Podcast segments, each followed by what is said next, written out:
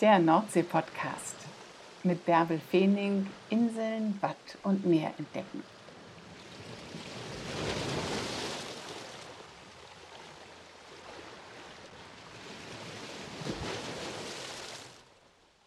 Herzlich willkommen zu einer neuen Folge des Nordsee-Podcasts. Heute nehme ich euch mit an die ostfriesische Nordseeküste. Es geht nach Norddeich. Genau, kennt ihr. Da legen die Schiffe nach Jüst ab und auch nach Norderney. Wir gehen heute aber nicht an Bord. Unser Ziel ist gar nicht weit vom Fährhafen entfernt. Es ist die Seehundstation. Das Zentrum ganz vieler Knopfaugen. Dort werden nämlich Heuler und auch kranke Seehunde aufgepäppelt und irgendwann wieder ausgewildert. Ich habe mich lange umgeschaut, habe mich in viele Knopfaugen verliebt und mich anschließend in aller Ruhe mit Tim Fetting unterhalten. Der kümmert sich seit vielen, vielen Jahren um die Tiere und weiß wirklich alles. Moin, Herr Fetting. Wann waren Sie denn zuletzt am Meer? Moin und herzlich willkommen in der Seehundstation. Ich war tatsächlich heute Morgen das letzte Mal am Meer und auf dem Meer. Wir sind mit dem Boot rausgefahren an die Ostspitze Norderney, weil wir da gerade eine Beobachtungsstudie, eine Masterarbeit betreuen. Und äh, ja, der Masterstudent hat keinen Bootsführerschein und deswegen braucht er einen Heavy. Das war ich und musste das Boot steuern und dann mit ihm zur Ostspitze Norderney fahren, damit er die Tiere dort beobachten kann. Der schreibt eine Arbeit über die Seehunde. Der schreibt eine Arbeit über die Seehunde und über die Störfaktoren, die eventuell Seekajaks mit sich bringen. Oh. Aber Seekajaks sind jetzt bei diesem Wetter, heute ist es griesegrau draußen, nicht unterwegs. Tatsächlich nicht, aber es liegt nicht eher an dem Grauwetter, sondern es liegt tatsächlich eher an dem Sturm. Da es noch relativ windstill war, äh, war da eine gute Beobachtungsmöglichkeit und deswegen sind wir rausgefahren. Mhm. Fahren Sie sonst oft raus, um die Tiere zu beobachten? Eigentlich eher weniger. Die Tiere, die wir draußen beobachten, beobachten wir meistens dann, wenn wir Tiere wieder zurückbringen in die freie Wildbahn. Denn wir ziehen ja hier Tiere auf oder pflegen sie gesund, um sie wieder auszuwildern. Aber ansonsten aktiv rausfahren und beobachten machen wir nicht. Die Tiere, die zu uns kommen, sind alles Tiere, die entweder am Hauptbadestrand auf den Inseln oder irgendwo am Festlandsdeich gefunden werden. Also wir fahren nicht aktiv raus, um dort Tiere von den Sandbänken zu holen, denn das ist ja ihre Heimat und da gehören sie hin und da wollen wir nicht eingreifen. Müssen Sie da manchmal hin, Sie selbst hin, um Tiere hierher zu holen oder wie kommen die Tiere zu Ihnen? Also die Seehundstation betreut ganz Niedersachsen. Das heißt, wir haben 300 Kilometer Küstenstreifen, sieben Inseln. Dementsprechend äh, sind wir auf sehr viel Ehrenamt angewiesen. Ehrenamt durch die Jäger, die sind extra geschult. Das heißt, die Jäger auf den Inseln oder am Festland sind geschult zur sogenannten Wattenjagdaufsehern und die unterstützen uns. Das heißt, wenn wir zum Beispiel ein Tier auf Norderney gemeldet bekommen, sagen wir dem Jäger dort vor Ort Bescheid, der fährt zum Fund dorthin, schaut sich das Tier an und entscheidet dann vor Ort, braucht es Hilfe, dann kommt es zu uns, braucht es keine Hilfe, darf es an Ort und Stelle liegen bleiben. Wenn es hier direkt an der Küste, in Norddeich zum Beispiel, mal vorkommt, dass dort ein Seehund gesichtet wird oder beobachtet wird, der vielleicht Hilfe benötigt, dann kann es auch vorkommen, dass wir mal selbst rausfahren und einfach mal selbst schauen, um äh, die Tiere zu beobachten und dann eventuell auch mal zugreifen, wenn es sich um ein verwaistes Jungtier zum Beispiel handelt. Aber das ist eher selten. Ich sag mal, bei den Jungtieren kommt es ein bis dreimal im Jahr vor, dass ich selbst mal rausfahre, um das Tier zu beobachten. Mhm. Sprechen wir mal erst hier über die Seehundstation und dann können wir das Ganze ja nochmal Stück für Stück aufdröseln. Wie viele Tiere sind denn hier zurzeit? Ja, momentan haben wir knapp 20 Tiere hier. Wir sind so am Ende unserer Hauptsaison. Äh, wir hatten in diesem Sommer tatsächlich 130 verwaist aufgefundene Jungtiere hier, die wir aufgezogen haben. Von denen sind glücklicherweise aber schon die meisten schon wieder ausgewildert. Das heißt, die schwimmen schon wieder in ihrer eigentlichen Heimat. Das heißt, was sind das für Tiere? Wann kommt ein Tier hierher? Also die Seehundstation hat jetzt sich eigentlich maßgeblich zur Aufgabe gemacht, verwaist aufgefundene Jungtiere aufzunehmen. Das heißt, die Geburtenzeit der Seehunde ist im Juni. Mitte bis Ende Juni ist so die Hauptgeburtenphase und dann ist auch unsere Hauptsaison, muss man sagen. Das heißt, dann werden die verwaist aufgefundenen jungen Seehunde draußen gefunden, kommen dann zu uns, wir ersetzen die Mutter, ziehen sie auf und wildern sie dann aber auch wieder aus. Warum gibt es denn verwaist gefundene Seehunde? Die Heuler nennt man sie ja auch, ne? Genau. Die jungen Heuler heißen einfach Heuler, weil sie nach der Mutter rufen, ein herzzerreißender Heulaut, beziehungsweise rufen sie nach der Mutter, wenn sie Hunger haben.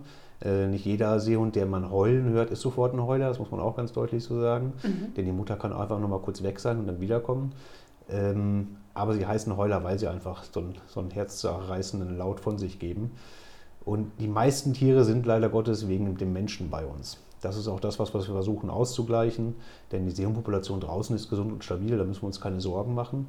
Ähm, aber wir versuchen das auszugleichen, was der Mensch draußen, wo er sich fehlerhaft äh, verhält und dann dafür sorgt, dass Heuler produziert werden. Das heißt, verwaist aufgefundene Jungtiere produziert werden. Das kann zum Beispiel durch Wattwanderer sein, die ohne Wattführer ins Watt laufen, zu dicht an die Sehungsbänke rangehen. Oder aber auch Sportbootfahrer können dafür verantwortlich sein, dass sie zu dicht an den Sehungsbänken vorbeiflitzen und dann einfach die Säugephase unterbrechen. Die Mutter kann ihr Jungtier nur wegen Niedrigwasser oder während der Zeit, wo die Sandbank frei ist, säugen. Diese Phase muss genutzt werden, damit das Jungtier Energie gewinnen kann. Wenn dann Störungen auftreten durch den Menschen, wird die Säugephase unterbrochen und wertvolle Energiezufuhr wird auch unterbrochen. Dementsprechend ist das Jungtier geschwächt. Es kommt die nächste Flut, mit der Flut auch starke Strömungen und das Jungtier ist nicht mehr kräftig genug, um mit der Mutter mitzuschwimmen. Und deswegen ist gerade diese Hauptphase in der Geburtenphase, denn die erste Zeit ist natürlich die wichtigste, dass das Jungtier ordentlich Energie gewinnt, um dann auch mit der Mutter mitzuhalten. Und wenn da Störungen auftreten, und im Sommer ist nun mal leider Gottes auch Haupttourismuszeit, das heißt viele unbedarfte Menschen, äh, die unterwegs sind und dementsprechend kann es dann dazu kommen. Und die Mutter kommt nicht zu ihrem Jungtier zurück? Naja, es kommt darauf an, wenn es nicht weit genug oder wenn es weit genug weg ist, dass es den Heulaut nicht mehr hört, dann hat es keine Chance mehr, Kontakt aufzunehmen. Aber wenn das Jungtier nur irgendwo abgelegt ist, dann ist es durchaus denkbar, dass eine Mutter zurückkommt. Also wir haben Untersuchungen mitbekommen, die äh, im Dollarbereich gelaufen sind, wo eine Mutter auch mal acht Stunden weg sein kann. Das heißt, man muss schon genau wissen, in welchem Bereich und in welchem Areal man sich gerade bewegt. Deswegen sind die Jäger vor Ort so, so richtig und so sinnvoll, weil sie sich einfach auskennen. Das heißt, die wissen genau, hier ist entweder ein total untypischer Platz für ein Jungtier schauen sich das Jungtier an. Wenn es dennoch stark dehydriert ist, das heißt schon lange kein Futter mehr bekommen hat, stark eingefallen ist, dann brauchen Sie keine Zeit zu verlieren. Dann können Sie das Jungtier sofort einfangen und zu uns bringen. Wenn Sie allerdings sehen, dass es ein fittes Jungtier und durchaus die Chance, dass die Mutter noch in der Nähe ist, weil in der Nähe eine Sandbank ist, wo auch eine äh, Geburtenplate ist, dann warten Sie natürlich ab, damit das Jungtier beobachtet, wird abgesperrt, damit man den Menschen fernhält. Denn der Mensch ist eine Katastrophe, muss man ganz reell manchmal sagen. Warum? Warum ist der Mensch eine Katastrophe? Was machen Menschen falsch, wenn sie Seehunde sehen? Das Schlimmste, was ich tatsächlich in den letzten Jahren sehr, sehr häufig mitbekommen habe, sind die Smartphones, Selfie-Manie, ich weiß nicht, ob man es so nennt, aber ich nenne es gerne so, Menschen gehen nah ran. Ich habe erwachsene Menschen erlebt, die haben ihre Kleinkinder neben so ein Jungtier gesetzt und sollte mal streicheln, damit sie ein Foto machen können, eine Urlaubserinnerung machen können. Und das sind natürlich die absoluten Katastrophen. Da braucht man auch leider nicht mehr auf die Mutter warten, denn dann hat der Mensch alles zerstört und dementsprechend kommt das Tier dann zu uns. Äh, freilaufende Hunde haben wir auf den Inseln tatsächlich als äh, Problem gehabt. Wir haben Hunde gehabt, die Jungtiere gebissen haben, wo sie ganz nah rangegangen sind. Und das sind einfach wirklich Schwierigkeiten, die wir haben, wo wir versuchen, auch mit Öffentlichkeitsarbeit gegen anzuwirken, um die Menschen aufzuklären, dass sie sich einfach fernhalten sollen, wenn sie irgendwo einen Seehund sehen. Also was soll man machen, ganz konkret? Wenn man einen Seehund sieht, soll man weglaufen. Das ist mittlerweile mein Credo tatsächlich. Man muss ein bisschen differenzieren, das ist auch gar keine Frage. Wenn wir uns im Bereich Juni und Juli bewegen, wenn es sich um Jungtiere handelt, kann man uns gerne informieren. Dann können wir schauen, ob es sich um verwaist aufgefundenes Jugendtier handelt oder nicht, oder ob es einfach nur dort liegt, um sich auszuruhen. Das Wichtige dabei ist, wenn man uns ein Tier meldet, immer Abstand halten. Sobald man es gemeldet hat, den Fundort verlassen. Man muss das Tier nicht beobachten, man muss es nicht bewachen. Man muss dann einfach den Fundort verlassen, damit da Ruhe einkehrt, damit die Mutter auch eine Chance hat, das Jungtier wieder aufzunehmen. Wir werden das Tier kontrollieren und schauen, ob das Tier Hilfe braucht. Und wenn man sich außerhalb dieser beiden Monate bewegt, das heißt, ab August ist zum Beispiel ein junger Seehund selbstständig. Ein junger Seehund wird nur vier bis sechs Wochen von der Mutter gesäugt. Danach ist das Jungtier abgebissen. Es hat keinen Kontakt mehr zur Mutter. Die Mutter ja. lässt keinen Kontakt mehr zu. Das heißt, jeder junge Seehund auf dieser Welt ist nach einer Säugephase von vier bis sechs Wochen komplett auf sich allein gestellt und auch alleine da draußen unterwegs. Aber deshalb ist genau diese Säugephase auch so wichtig. Ne? Absolut. Wenn man überlegt, die Mutter hat einen Fettanteil in der Milch von bis zu 55 Prozent. Das heißt, die Jungtiere nehmen richtig an Gewicht zu in kürzester Zeit. Deswegen ist, kann die Säugephase auch so kurz sein. Äh, aber dann brauchen sie, diese Fettreserven brauchen sie. Denn sie müssen natürlich, wenn sie von der Mutter entwöhnt sind und abgebissen sind, brauchen sie einen gewissen Puffer, um selbstständig zu werden. Sie brauchen Fettreserven, denn von den Fettreserven können sie zehren. Und diese brauchen sie. Und wenn die nicht vorhanden sind, dann zieht sich das Problem in den Herbst nachher weiter. Das mhm. heißt, wenn wir bei Jungtieren eine Säugephase haben, die von mir aus die ersten 14 Tage, drei Wochen noch gesäugt wurden, reicht die Fettschicht nicht aus, um über den Herbst zu kommen. Das heißt, sie sind dann wiederum anfällig äh, zum Beispiel für parasitäre Belastung, für Lungenwürmer ist bei ein Problem. Und äh, spätestens dann kommen sie dann auf die Uhr und werden dann gefunden, weil sie von parasitären äh, Schwierigkeiten nachher belastet sind. Wenn Sie dann hierher kommen, was passiert dann damit? Werden Sie, wie werden Sie hier gefüttert? Werden die von Hand aufgezogen? Die werden von Hand aufgezogen wir haben, also muss man vorne anfangen, wir haben zwei Einrichtungen, einmal die Seehundstation in Norddeich und einmal das Waloseum, ist auch eine Einrichtung von uns, das ist fünf Kilometer östlich von Norddeich gelegen. Die kommen alle erst einmal ins Waloseum. Dort haben wir die Quarantänestation für die Tiere. Das heißt, wenn so ein Seehund gefunden wird, der Jäger vor Ort entscheidet, das Tier braucht Hilfe, fängt er das Tier ein, setzt es erstmal in einen Weidenkorb oder eine gut belüftete Kiste dann kommt das Tier, wenn es auf einer Insel gefunden wird, mit dem Flugzeug oder mit dem Schiff zum Festland, wird dort von dem nächsten Jäger abgeholt. Wie wird es transportiert? In einen Weidenkorb. Mhm. Wir brauchen einen dunklen, eine dunkle Kiste, die gut belüftet ist für den Transport der Tiere. Denn Stauhitze mögen Seehunde tatsächlich nicht. Das ist mhm. was, was sie gar nicht leiden können, wo sie auch wirklich Schwierigkeiten bekommen. Deswegen muss man da stark drauf achten. Und wenn das Tier dann am Festland ist, kommt der nächste Jäger, ob er nimmt den Transport und bringt das Tier erst einmal ins Walloseum. Dort angekommen, schauen wir uns das Tier an. Das wird erstmal gemessen, es wird gewogen, ähm, es wird stabilisiert von den Tierpflegern und dann bekommt es noch eine Markierung, bekommt einen Namen und wird in der Quarantäne aufgenommen. Bekommt einen Namen? Tatsächlich. Jeder Was für Namen sind das? Also alle Namen dieser Welt, die man sich vorstellen kann, haben wir mittlerweile durch, würde ich behaupten. wir haben auch mal angefangen und haben gesagt, wir nehmen nur noch ostfriesische Namen. Aber die haben wir mittlerweile auch durch, glaube ich. Also von daher, äh, wenn das richtig gut läuft, bekommt der Seehund seinen Namen über die Paten. Man kann eine Patenschaft von einem Tier übernehmen. Dann darf man sich auch einen Namen aussuchen. Ähm, wenn die Tiere keine Patenschaft bekommen, dann dürfen meistens unsere freiwilligen Helfer sich den Namen aussuchen und dann mal einen Namen geben. Und ähm, welche Bedeutung hat der Name dann hier in der Zeit der Pflege? Wird das Tier mit dem Namen angesprochen oder ist einfach ein Schild da, hier schwimmt Antje oder hier schwimmt letztendlich, letztendlich glaube ich, das ist ein rein menschliches Problem, das wir gerne personifizieren. Ähm, deswegen bekommen sie einen Namen. Die haben noch eine Nummer von ihrer Flossenmarke, die sie von uns bekommen. Aber äh, die Tiere werden prinzipiell nicht angesprochen. Wir verhalten uns bei der Aufzucht sehr, sehr still, weil wir einfach die Tiere ja wieder auswildern wollen und sie sollen sich nicht an den Menschen gewöhnen. Aber trotz alledem ist es einfacher, über ein Tier mit einem Namen zu sprechen, als die Nummern zu nehmen. Mhm. Denn bei 130 Tieren äh, ist ein Zahlendreher viel, viel wahrscheinlicher, als dass ich ähm, zu Bärbel oder Piet mal eben dann auch wirklich einen Namen habe und dann vielleicht die Verbindung auch zu dem Tier habe. Wenn es mal Schwierigkeiten gibt, mhm. ähm, hat man dann, glaube ich, die besseren Varianten, die Tiere zu unterscheiden mit einem Namen als mit einer Nummer. Entsteht eine Beziehung zu den Tieren hier während der Zeit der Pflege? Absolut. Also es darf natürlich keine Beziehung entstehen, aber es besteht trotzdem eine. Es liegt einfach daran, dass wir ja, sehr viel Zeit darin investieren. Diese Beziehung ist aber sehr professionell, das heißt, sie ist mit Abstand. Aber trotz alledem, ähm, ja, ich glaube, ich wäre ein Unmensch, wenn ich sagen würde, es besteht keine Beziehung, sondern wenn ich gar keine Beziehung zu den Seehunden im Allgemeinen hätte, hätte ich ein Problem, dann würde ich diese Arbeit nicht machen können. Weil ja, ich frage nur deshalb, sehr weil, zeitintensiv einfach ist. Ne? Weil Sie gerade sagten, die sollen sich nicht an Menschen gewöhnen, die sollen wieder in ihren Lebensbereich zurückkehren. Deswegen genau. darf es nicht äh, eine zu enge Beziehung sein. Aber ja. ich denke mir, dass immer, wenn man jemanden pflegt, entsteht eine Beziehung. Genau, aber in diesem Fall muss sie tatsächlich mit Distanz und Professionalität äh, sein, diese Beziehung. Aber sie ist einfach auch trotzdem ein bisschen wichtig, dass man so viel Zeit darin investiert. Mhm. Denn wir haben einfach mit 130 Jungtieren hier in diesem letzten Sommer zum Beispiel einfach wirklich auch eine Arbeitsintensität, die ähm, macht man nur, wenn man ein bisschen bescheuert ist. Und das sind wir zum Glück alle.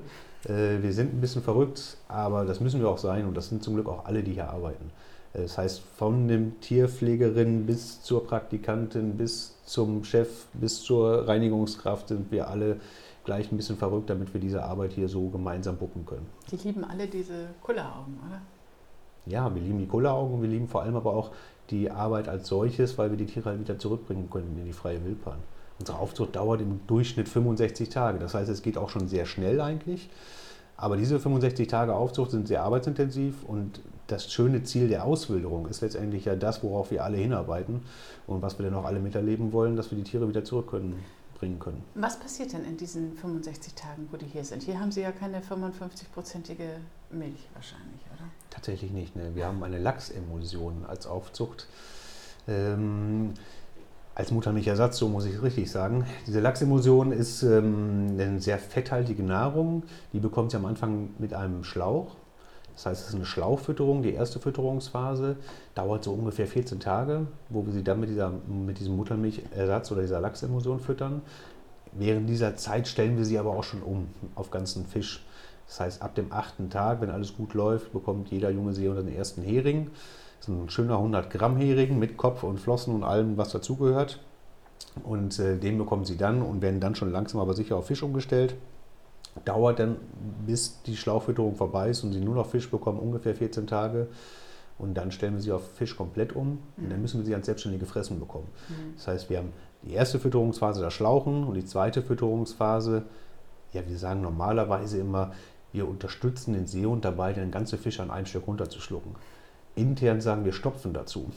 Denn nichts anderes ist es. Es ist eine Zwangsernährung. Ja. Wir greifen uns so einen kleinen niedlichen Seehund, klemmen uns den zwischen die Beine, halten das Maul auf und dann geht der Fisch da rein, ob der Seehund will oder nicht. Ja. Da hat er gar keine Wahl. Äh, da muss er durch. das, das, muss er lernen, ja, ist, sonst kann er nicht überleben. das muss er vor allem auch erstmal merken, dass der Fisch gut für ihn ist und dass er ihn satt macht. Und dann ist der Hering zum Glück ein Fettfisch.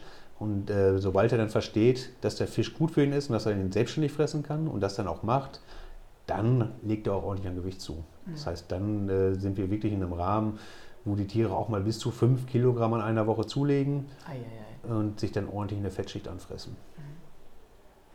Und wie groß müssten sie sein, damit sie wieder raus können? Es liegt so ein bisschen an dem Seehund selbst. Wir sagen immer, wir haben ein Auswilderungsgewicht zwischen 25 und 30 Kilogramm. Es liegt einfach ein bisschen daran, wie lang ist der Seehund. Es gibt auch bei Seehunden unterschiedliche Längen, wie bei Menschen auch. Mhm. Und darauf kommt es ein bisschen an. Die gehen nachher raus mit einer Fettschicht von 6 bis 8 Zentimeter, die sie um sich herum haben. Ähm, und diese Fettschicht ist enorm wichtig. Rein tierpflegerisch betrachtet wenn ich mir die Seehunde bei der Ausbildung anschaue, ist es desolat, was wir machen. Denn äh, wir überfüttern die Tiere regelrecht. Das heißt, wir führen die wirklich bis ans Maximum, damit sie schnell an Gewicht zulegen, schnell diese Fettschicht aufbauen und dann vor allem auch schnell wieder raus können. Aber diese Fettschicht ist enorm wichtig, denn mit diesen Fettreserven können Sie locker die ersten 14 Tage komplett ohne Nahrung, ohne Wasser auskommen. Das können Sie alles aus Ihren Fettreserven generieren, haben dann Zeit, sich zu akklimatisieren und sich vor allem draußen zurechtzufinden. Ja, und zu sehen, wo Sie dann sich da ernähren können und wie das alles geht. Ja, absolut, weil die lernen es bei uns auch nicht, lebendigen Fisch zu fangen, bekommen nur toten Fisch zu fressen, haben aber den Jagdinstinkt angeboren. Und das ist großartig, denn äh, sobald wir sie auswildern und sie bekommen Hunger, das Erste, was denen vor der Nase herschwimmt, das greifen sie sich äh, instinktiv. Und dann werden sicherlich auch draußen merken, dass sie keine 100 Gramm Heringe fangen können. Ja, dafür werden sie zu langsam und zu ungeschickt sein. Äh, sie müssen sich am Anfang mit kleineren Sachen einfach zufrieden geben. Die haben auch ein sogenanntes Reusengebiss, das heißt, das Gebiss ist eigentlich für äh, die Granatfischerei letztendlich ausgelegt. Das heißt, am Anfang werden sie sich maßgeblich von Nordseegarnelen äh, ernähren. Mhm. Die gibt es genügend und die sind einfach zu fangen. Mhm. Und das wird so am Anfang die Hauptnahrungsquelle erstmal sein. Bis wir ein bisschen mehr Geschick entwickelt haben und dann nochmal andere Fische fangen können. Aber deswegen haben Sie ja auch die Fettschicht hier bekommen, damit Sie ein bisschen Puffer haben. So sieht es aus. Ja. Wie steht es denn mit Seehundbestand in der Nordsee? Der Seehundbestand ist tatsächlich äh, gesund und stabil. Äh, das, was wir draußen beobachten, ist tatsächlich auch äh, wirklich ein gesunder und stabiler Bestand, wenn man sich draußen mal die Sandbänke anguckt. Die Tiere sehen gut aus. Ähm, wir haben ein bisschen über 10.000 Tiere in Niedersachsen. Das heißt, wir müssen uns um den Bestand als solches eigentlich gar keine Sorgen machen. Ist dies die einzige Seehundstation an der gesamten Nordseeküste oder gibt es andere Stationen, mit denen Sie zusammenarbeiten? Also wir sind für Niedersachsen zuständig. Dann haben wir in Deutschland noch eine weitere Station, die in Friedrichskoog ist und die deckt den schleswig-holsteinischen Bereich ab. Das heißt, ist für die Nordseeküste Schleswig-Holstein zuständig. Und wenn wir dann weiter Richtung Westen gucken, haben wir in den Niederlanden auch noch mehrere Stationen mittlerweile. Wir haben Peter Büren als ja, die Mutter der Station in den Niederlanden eigentlich, die macht den Wattenmeerbereich in den Niederlanden haben dann noch ein bisschen weiter im Südwesten ähm, von den Niederlanden noch eine zweite Station, die dann eigentlich eher so den westlichen Küstenbereich abdeckt. Mhm. Und all diese Stationen, die hier auf jeden Fall kann man besuchen als Urlauber, als Gast, auch als Einheimischer. Was kriegt man hier zu sehen? Ja, Schöne ist, wenn man uns besucht, ist, dass wir zwei großartige Umweltausstellungen haben. Sei es im Waloseum haben wir ungefähr 1500 Quadratmeter Ausstellung. Da geht es allerdings mehr um die Wale ähm, als auch um die Vogelwelt der Küste, haben dort aber auch die Quarantänen, die transparent sind. Das heißt, man kann einen Blick in die Quarantänen reinwerfen und sich die Tiere dort anschauen. Hat auch mal, wenn man ganz viel Glück hat äh, und zum passenden Zeitpunkt da ist, die Chance bei einer Einlieferung äh, dabei zu sein. Wenn ein Tier kommt, hat man auch eine, steht immer hinter der Glasscheibe, aber man kann es dann aus der Nähe betrachten, wie die Tiere angenommen werden, was mit denen passiert. Ähm, von daher sind da großartige Ausstellungen, genau wie in Norddeich auch in der Seehundstation. Da haben wir halt auch eine Ausstellung über den Nationalpark, über das Weltnaturerbe Wattenmeer, als auch natürlich über den Seehund. Und hier hat man halt nochmal die Nähe zu den Tieren, zwar immer hinter der Scheibe, aber trotzdem sehr, sehr nah. Wir haben Unterwasserscheiben, wo die Tiere dann vorbeischwimmen und sich gerne mal auch unsere Besucher anschauen. als auch die Nähe zu den Aufzuchtbecken oder auch zu den Auswilderungsbecken. Äh, man steht, wie gesagt, immer hinter der Scheibe. Das liegt daran, dass wir niemanden ärgern wollen, und das liegt einfach daran, dass wir die Tiere wieder auswildern wollen. Mhm. Aber die Nähe zu, der Tiere, zu den Tieren, gerade auch zu den Jungtieren, hat man, glaube ich, nirgendwo anders als äh, zum Beispiel bei uns hier in der Station. Da die Tiere einfach mal so nah zu beobachten und vor allem auch die Aufzucht der Tiere zu beobachten. Das kann man auch sehen, wie sie gefüttert werden. Das kann man auch sehen, ja, mhm. tatsächlich. Und wir sind natürlich darauf angewiesen, das muss man auch ganz reell so sagen. Äh, wir finanzieren uns zu 97 Prozent aus Eintrittsgeldern und Spendengeldern. Und ähm, Eintrittsgelder machen es maßgeblich aus. Und dementsprechend äh, sind wir über jeden Gast dankbar, der zu uns kommt und sich für unsere Arbeit interessiert. Patenschaften kann man übernehmen. Was bedeutet das dann? Eine Patenschaft ist als solches eine sehr schöne Geschichte. Also man muss zum einen sagen, eine Patenschaft kostet 750 Euro. Man übernimmt einen Teil der, Fütter, der Fütterkosten, ähm, die hier an, veranschlagt werden für eine Aufzucht von einem Tier. Und äh, man hat aber die Chance, dann sein Patentier zu besuchen. Auch natürlich immer hinter Glas, selbstverständlich, aber man kann sich immer wieder die Tiere anschauen, bekommt also quasi eine Dauereintrittskarte dann für die Einrichtungen. Ähm, man bekommt eine Urkunde mit einem Foto von dem Tier und den Eckdaten, wo das Tier gefunden worden ist, wie schwer es war, als es gekommen ist und darf auch mal mit zu einer Auswilderung. Nicht unbedingt von dem Patentier selbst, das schaffen wir nur selten, müssen wir ganz reell sagen, aber wir machen eine Auswilderung mit den Paten, wo wir dann äh, stellvertretend vier bis zwölf Tiere auswildern äh, und man das mal miterleben kann. Super. Kommen wir mal zur Auswilderung. Wann werden denn die Tiere ausgewildert? Ja, Haupteinlieferungsphase ist dann ja Mitte bis Ende Juni und äh, wir beginnen dann meistens Ende Juli, Anfang August mit den ersten Auswilderungen. Ähm, das zieht sich dann aber tatsächlich durch bis in Mitte Oktoberbereich letztendlich wo wir dann die Tiere auswildern. Weil die Tiere natürlich auch zeitversetzt immer noch ein bisschen bekommen. Wir haben jetzt teilweise auch noch Einlieferungen. Das sind aber mehr Tiere, die dann irgendwelche Verletzungen haben oder vielleicht auch mal parasitär belastet sind. Ähm, von daher ähm, ist unsere Hauptauswilderungsphase im August und September. Aber eigentlich zieht sich das ganze Jahr durch. Wie läuft denn so eine Auswilderung ab? Die Auswilderung selbst ist eigentlich so, dass wir erstmal hier vor Ort gucken müssen, ob alles soweit gut ist. Das heißt, wenn wir Tiere im großen Auswilderungsbecken schwimmen, muss man sich das so vorstellen, dass wir Becken haben von beispielsweise 10 mal 5 Meter mit 2 Meter Tiefe. Das heißt, wir kommen an unseren Seehund nicht ran. Ein Seehund macht 35 km/h im Wasser, der will mit uns nichts zu tun haben, auch wenn wir ihn aufgezogen haben. Das Erste, was wir mal machen müssen, ist das Wasser aus den Becken ablassen. Das machen wir sowieso regelmäßig, um die Becken zu reinigen. Ähm, und dann wiegen wir die Tiere. In den großen Becken machen wir es dann sowieso regelmäßig, damit wir auch sehen können, ob die Tiere gut genug fressen und vor allem genügend fressen. Hat ein Tier dann Auswilderungsgewicht erreicht, wird es aus dem großen Becken rausgenommen, wird nochmal einmal tierärztlich untersucht, ob alles gut ist soweit. Und dann ist es so, dass es wieder in einen Weidenkorb kommt. Und dann fahren wir Richtung Hafen, fahren mit einem Boot raus und bringen das Tier in die Nähe von freilebenden Artgenossen. Mhm. Ähm, wir haben festgestellt, dass wir das nicht machen müssten. Das ist eigentlich sehr spannend gewesen. Wir haben in den letzten Jahren immer wieder mal Tiere mit Satellitensendern ausgestattet, um die mit dem Satelliten aktiv zu verfolgen, wie die sich bewegen. Und wir haben festgestellt, dass manche Tiere sehr schlau sind, wenigstens in Ostfriesland bleiben, was dort sehr schön ist. Äh, andere wiederum aber auch gerne mal woanders hinschwimmen. Also wir haben Rückmeldungen aus Dänemark gehabt, aus Schweden, aus England, aus Holland, überall her. Das ist ja spannend. Wo die Tiere hingeschwommen sind. Ähm, von daher bleiben sie meistens tatsächlich nicht an dem Standort, wo wir sie auswildern. Allerdings sagen wir uns trotzdem, wir wollen wenigstens einen vernünftigen Startschuss geben. Und wenn da freilebende Tiere liegen, kann der Startschuss da nicht schlecht sein. Und deswegen bringen wir sie dann einfach in die Nähe von der Sandbank, wo die Tiere dann auch tatsächlich ja, zumindest einen guten Startschuss haben. Anschluss brauchen sie nicht. Seehund ist einzelgängerisch lebend. Die meisten glauben das nie, weil man ja immer Tiere zusammen auf einer Sandbank beobachtet. Wenn man allerdings genau hinschaut, sieht man, dass die Tiere Abstand zueinander halten. Das heißt, die liegen da eigentlich nur, weil sie zum einen sehr anspruchsvoll gegenüber ihrer Sandbank sind. Die brauchen eine steile Kante, wo sie schnell ins Wasser flüchten könnten, falls da irgendwo Gefahr droht. Und am besten noch irgendwo Nahrungsgründe vor Ort. Und dementsprechend haben sie Ansprüche an die Sandbank und mehrere Tiere geben natürlich einen Sicherheitsaspekt, weil irgendeiner hebt immer mal den Kopf, um zu schauen, ob irgendwo was los ist. Und zu so einer Sandbank fahren Sie dann und äh, dann klettert man von Bord, vom Kutter oder vom Flachbodenschiff, je nachdem, mit welchem Schiff Sie rausfahren und dann wird der Korb rausgehoben und äh, was passiert dann? Ja, dann gehen wir auf die Sandbank rauf oder auch auf die, auf die Insel, je nachdem, wo wir gerade hinfahren und äh, stellen die Körbe dann einmal in der Reihe auf, machen die Deckel auf, drehen die Körbe auf die Seite, damit die Tiere da rauskommen können.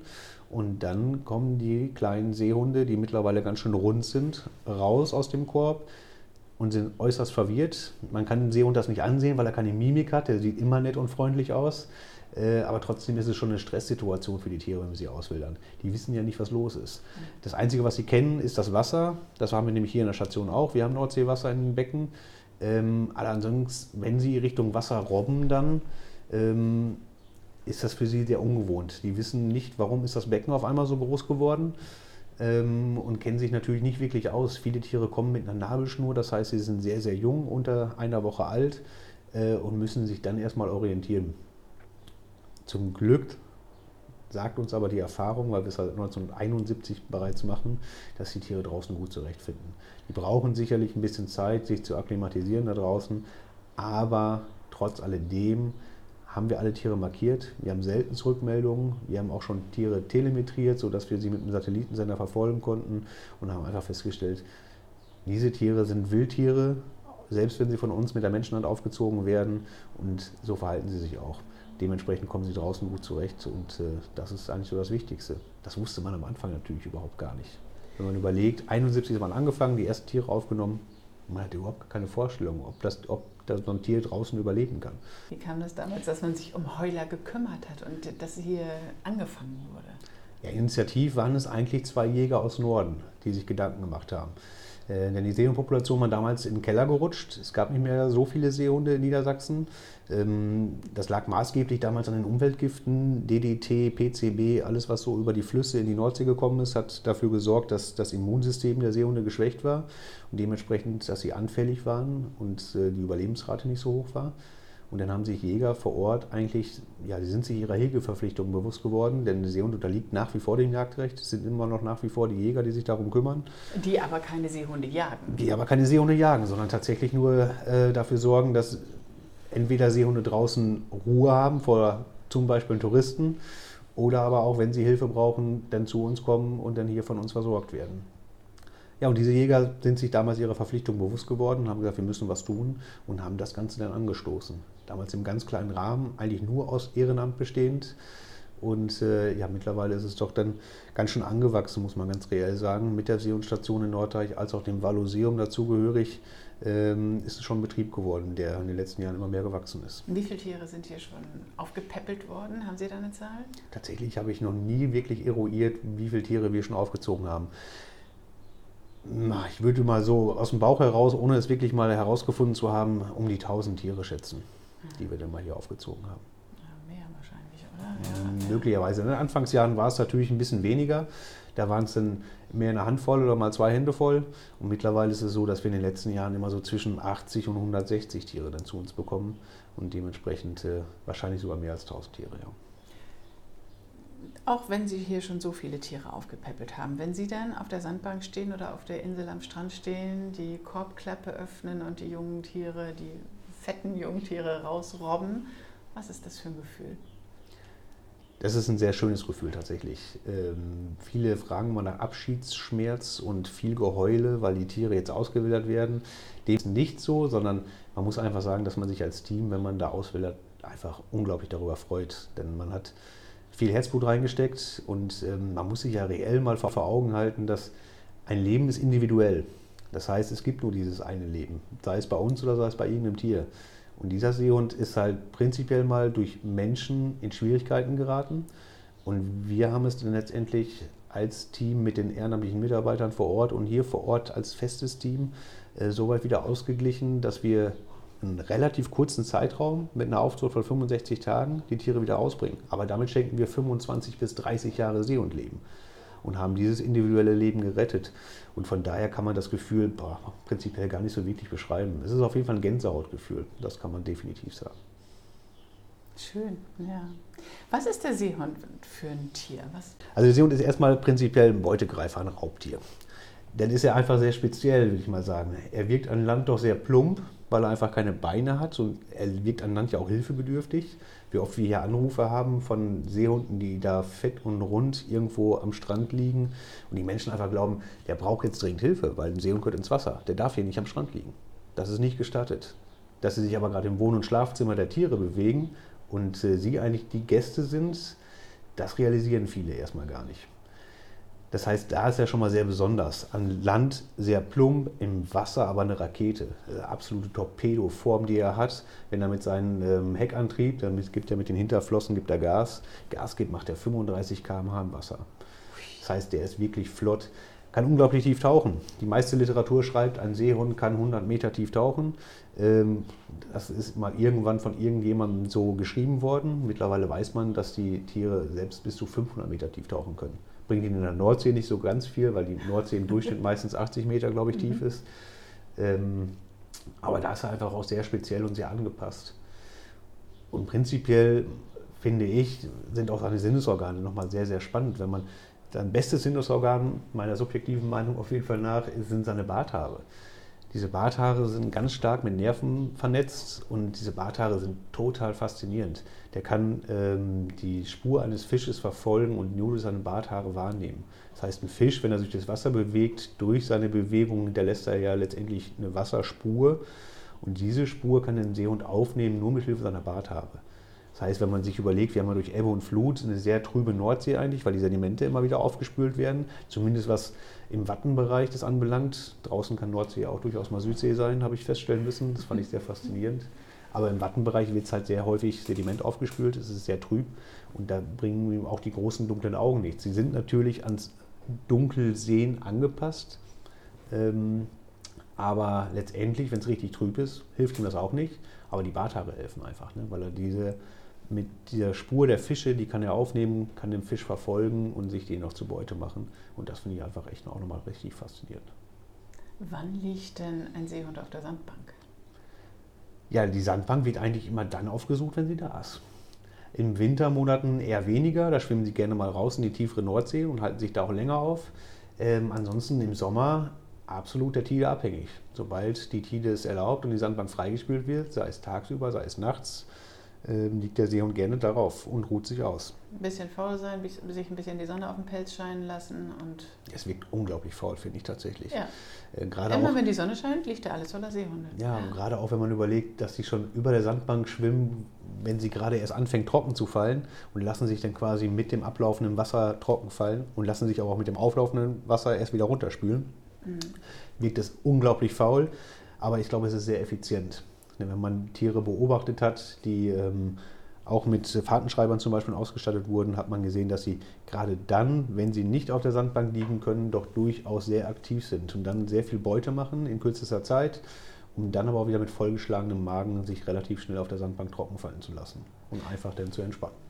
Und sie lassen sich nur da trocken fallen, wo sie auch wirklich schnell weg können. Sie nehmen nicht einen ganz normal, also nur selten einen normalen Strand, ne? sondern. Genau, also es kann durchaus vorkommen, dass gerade in dieser kälteren Jahreszeit mal Seehunde oder Kegelrobben äh, irgendwo an einem Strand liegen, um sich da auszuruhen.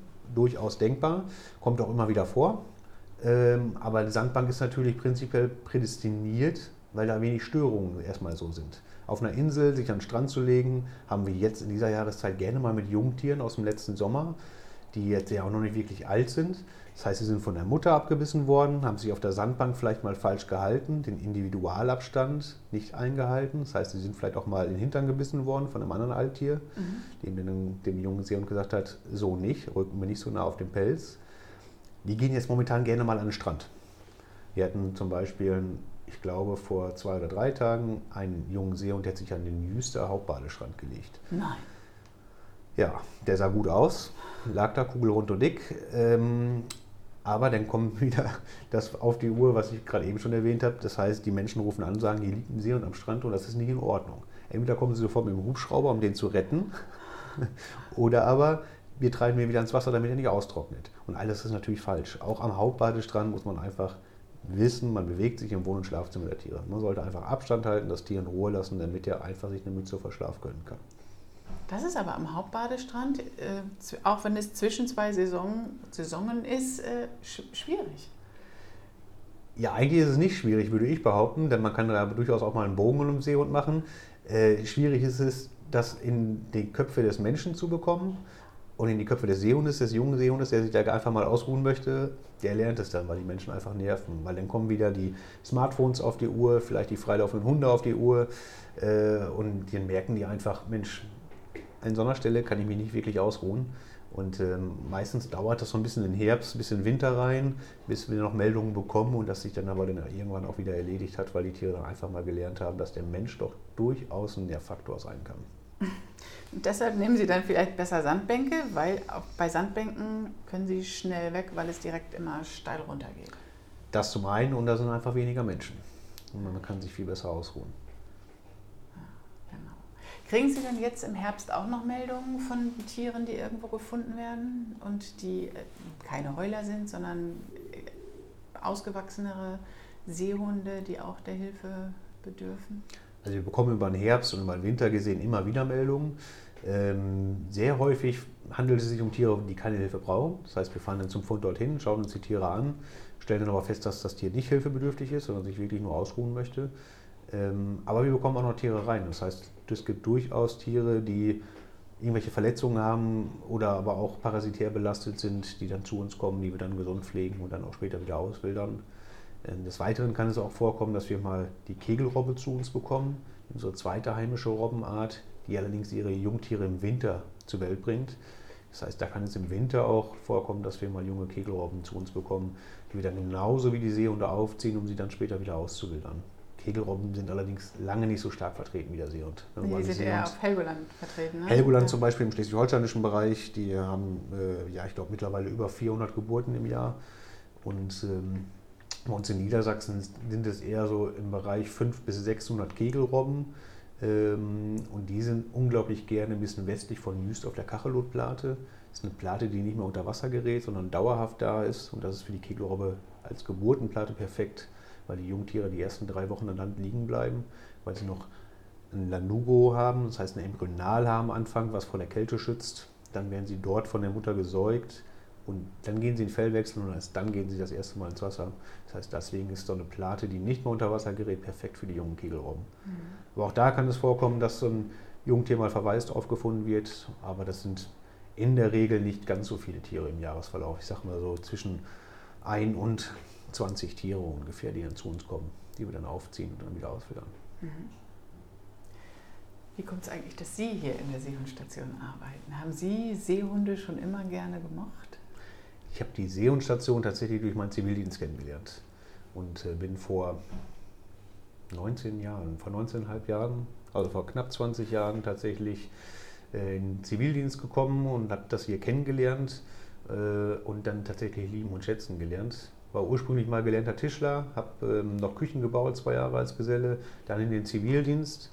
Nach dem Zivildienst bin ich allerdings erst wieder zurück, ähm, bin eigentlich Ostwestfale, äh, bin dann zurück nach Münster in dem Fall, habe dort nochmal mein Abitur nachgeholt, äh, war aber während der Zeit in den Sommerferien immer auch Spaß und erfreut hier in der Station, um ein bisschen mitzuhelfen und bin dann letztendlich hängen geblieben. Habe noch mal eine Tierpflegeausbildung hier in der Station gemacht, und ähm, ja, habe dann das große Glück gehabt, mal zum richtigen Zeitpunkt am richtigen Ort zu sein. Und dann ähm, durfte ich hier bleiben und hier weiter fröhlich arbeiten, was ich nach wie vor mache.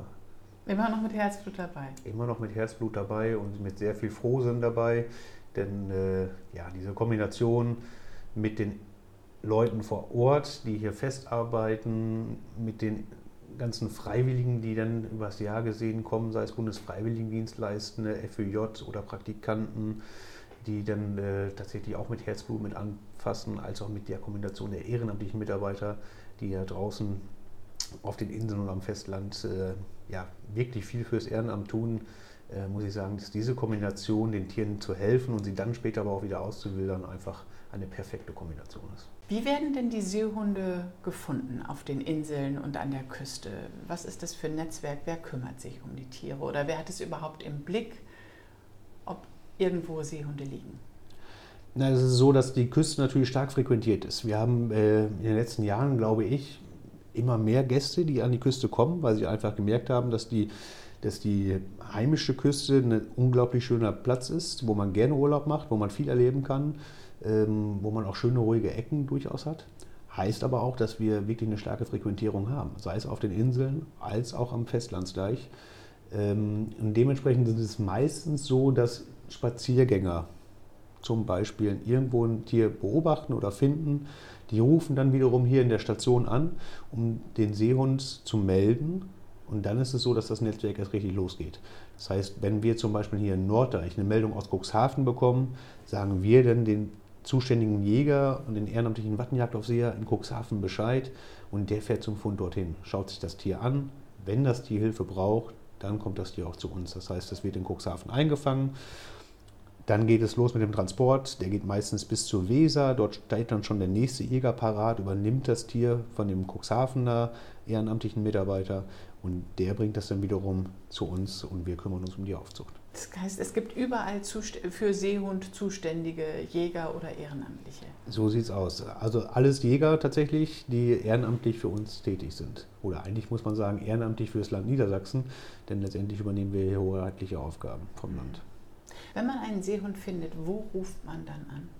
Wenn man einen Seehund findet, ist es wichtig, dass man erstmal Abstand hält und dann ruft man gerne in der Seehundstation in Norddeich an, wenn man sich in Niedersachsen befindet. Ja, und sonst halt in den anderen Seehundstationen, so die aus, es in ja. jedem Bundesland an der Küste gibt. Aber auf jeden Fall in der Seehundstation anrufen und weggehen. Dann geht das ganze Prozedere los. Weggehen ist dann wirklich das A und O. Man muss das Tier nicht bewachen, man muss es nicht beobachten. Einfach weggehen. Wir kümmern uns dann drum und wir schaffen es auch wirklich meistens in der Regel innerhalb von einer halben Stunde an jedem Fundort in Niedersachsen zu sein. Ähm, so viel Ehrenamt-Power steckt tatsächlich dahinter. Ähm, und so fleißig sind dann tatsächlich auch die Jäger vor Ort. Klasse, Dankeschön. Sehr gern. Na, auf den Geschmack gekommen, braucht ihr jetzt Seehunde? Dann habt ihr zwei Möglichkeiten. Entweder ihr guckt euch die Website an, www.nordseepodcast.de. Ich habe nämlich in der Seehundstation fotografiert und stelle euch da ein paar Impressionen zusammen. Oder ihr macht euch auf den Weg nach Norddeich und guckt euch selbst dort vor Ort um. Und wenn das jetzt im Moment nicht geht, dann plant ihr das einfach für euren nächsten Ausflug ans Meer oder für euren nächsten Urlaub ein. Es lohnt sich wirklich. Man kann die Tiere in aller Ruhe beobachten und man erfährt ganz viel über sie. Und Norddeich ist ohnehin ein gutes Ziel. Da kann man viel unternehmen, aber um Norddeich kümmern wir uns nochmal in einer anderen Folge. Jetzt wünsche ich euch erstmal alles, alles Gute, passt gut auf euch auf und ich freue mich darauf, euch nächste Woche wieder mit ans Meer zu nehmen. Das war der Nordsee-Podcast. Wenn es euch gefallen hat, dann behaltet das bitte nicht für euch. Erzählt anderen davon und abonniert ihn. Dann könnt ihr ihn regelmäßig hören. Und bitte hinterlasst mir eine gute Bewertung auf Apple Podcasts oder Spotify oder da, wo ihr den Podcast runtergeladen habt. Damit helft ihr mir wirklich. Und dann interessiert mich natürlich, welche Orte am Meer euch gut tun, welche Menschen an der Nordsee euch inspirieren. Ich freue mich auf eure Rückmeldungen, denn ich möchte gerne Kontakt zu euch haben. Schreibt mir auf Facebook oder Instagram, jeweils unter Bärbel Feening, Nordsee Podcast oder auf der Website. Der Nordsee Podcast, ein Podcast mit Mehrwert.